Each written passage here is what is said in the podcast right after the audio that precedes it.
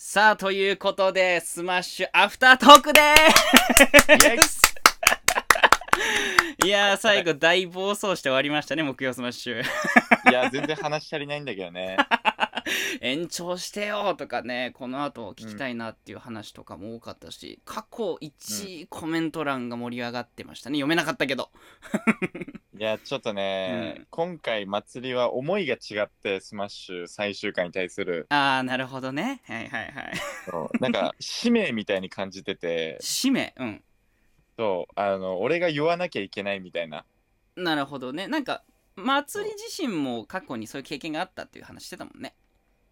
そう、ラジオっていう言葉の違和感みたいな話をしたんだけど、うんうん自分がお祭りラジオっていうのをやっていうん。て、うん。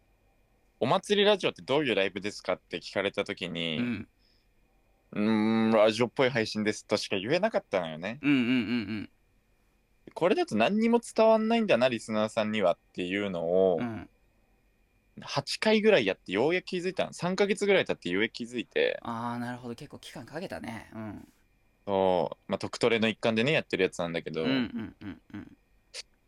これちゃんと言語化しないと俺は地上波ラジオなんて無理だし、こう配信者としても全然足りないなって思ってさ、うんうんうんうん。それでなんか自分に向けてのメッセージっていうのも半分あった。半分ね。で、半分は上田さんなんだね。いや、もう残りの半分うは、ん。お祭りラジオ聞きに来てくれっていう。じゃあ待って。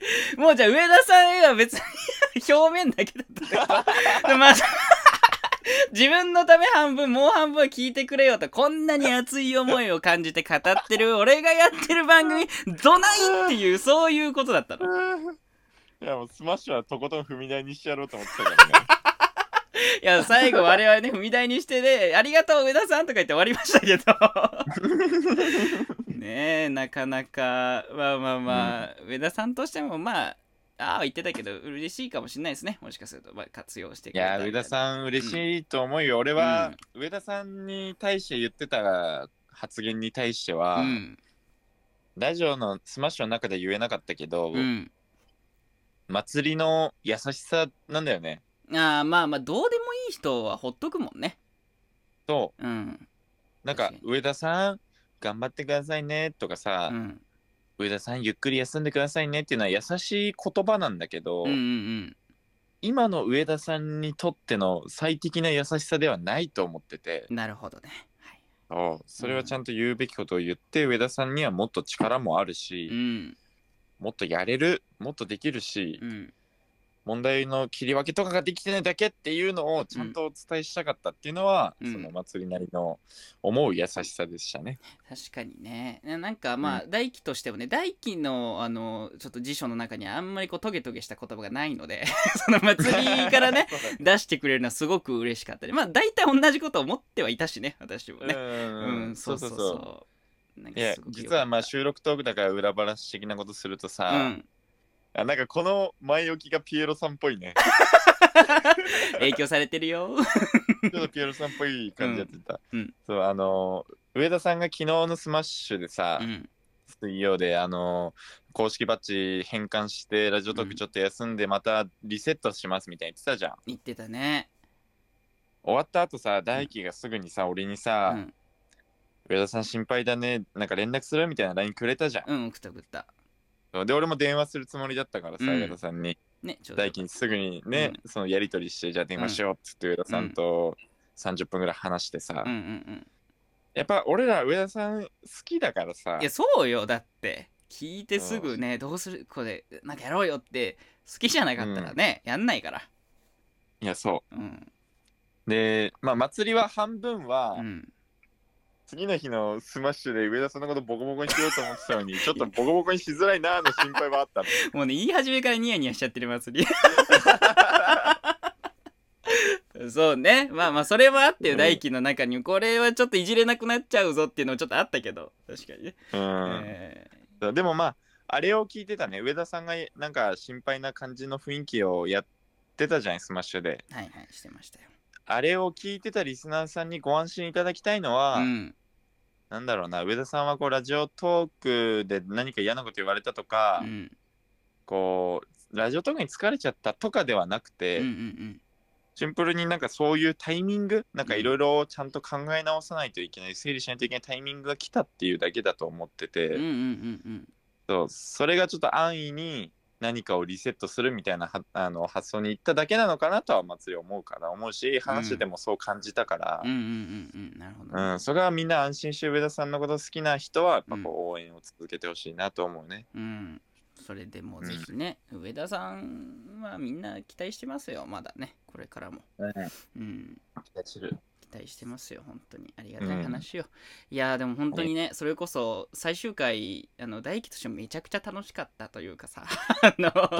大暴走会みたいなすごい楽しくってさね。そうそうそう。だからその場を用意してくれたことに本当に感謝ですよね上田さんにはね。いやーそうだうね。んめいや本当にありがたい。めちゃくちゃ楽しくさせていただきました本当にね。ありがとうございます。あのさ、うん。何何？なんか大輝と上田さんでこうたまに並ばれ並ば並べてなんかやられる時あるじゃん。あたまにあるね。うんうんそういうことね似てるみたいな。言われますけど。えで祭りスマッシュ始まる時ーさ、うん。こう運営の上田さんのフォローもしながら、うん。コンビである大輝のケアもしないといけないのかみたいな。そんなこと思ってたの？そうちょっとあの大変だなとは思ってたんだけど、うん。いや終わってみたらうさん一、人じゃ絶対にできない配信をできたと思ってて。ああなんか嬉しいな。うんありがとうそれは。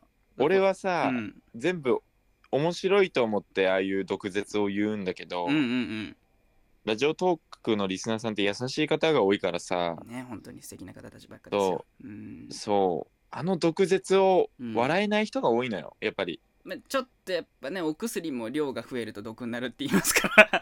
えーそうそうそう、うん。本当にその通り。祭りは別に悪口を言ってるわけでもないし、うん。ただ強い言葉使うあえて使うからリスナーさんとしてはうってなっちゃう瞬間もあると思うんだけど、うんうんそれが俺は分かるから自分の配信ではあんまやってなくて、うんうんうんうん。そうだよね。でも祭りとしてはなんだそれが本当のや言うことが優しさだと思ってるから、うん。言いたいわけよ。うんそうねじ、うん、自己満的に言いたいってのはあるんだけどね。正直なとこも好かれてると思うよきそう。っと。そうそうそう。うんうん。そうそれで言うと大輝がめちゃくちゃ中和してくれたじゃん、まあそうね。それはあったかもね、うん。ああちょっと行き過ぎっていうのはねちょくちょくありましたからね、えそうでその大輝のなんかほっこりする癒し配信みたいなの好きな配信者さんも多いっていうのもあって、ーまあそうね。うんうんうん。そうそれですごくその部分になんだろう助けられたなっていうのが、うん。一つスマッシュやっててありがたかった部分と、うん。祭りがずっと言いたかったけど言えないやりたかったけどできない配信をうん。させてもらえた場を作ってくれたスマッシュっていうね。うん。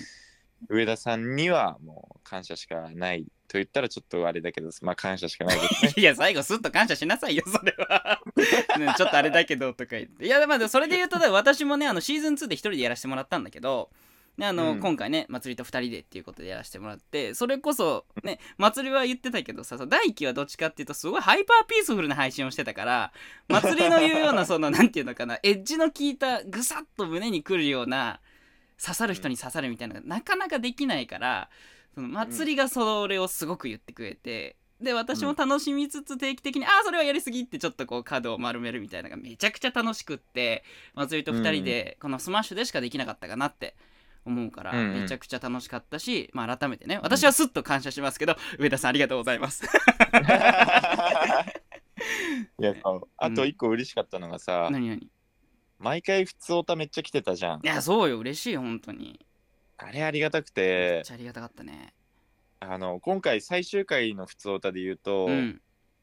あの女王の京秩さんがさ お便りくれてたじゃん。いただきましたねそう。であそこに書いてあった文章すごいまとえてるなと思ったとこがあって、うんうんうん何か洗脳されてそうな顔をしてるまつあの大輝さんと何か洗脳してそうな顔をしているまつりさんって言ってたじゃん。言ってた言ってた、うん。この人よく分かってんなと思って。そのアイコン的な部分もそうだし、うん。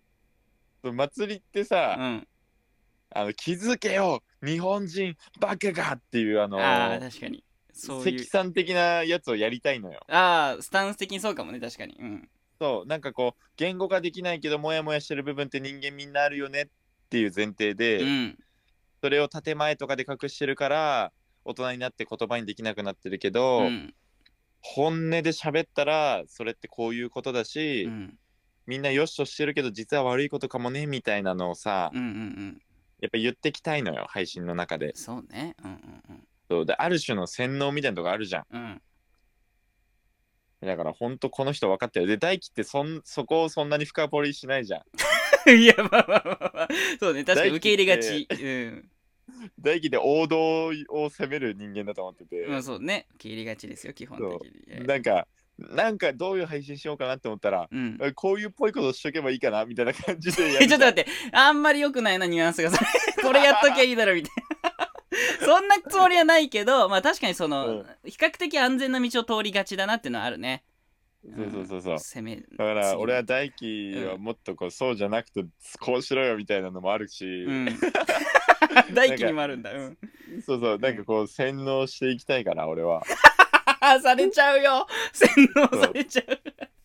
うん。ででもねうん。大輝最近ちょっと洗脳というか、ん。祭りじゃないんだけど変わってきたなと思ってて。あ何何どういうことよこれちょっと続きは祭りのとこで言おうかな。ああそうしましょうかね。ちょうどね時間も12分に近くなってきましたけど、うん。じゃあということでね、えー木曜スマッシュ、えー我々大輝とね祭りでお届けしました。最終回の後のアフタートーク第1弾でございました。第2弾は祭りの方で収録します。よろしくお願いします、はい。よろしくお願いします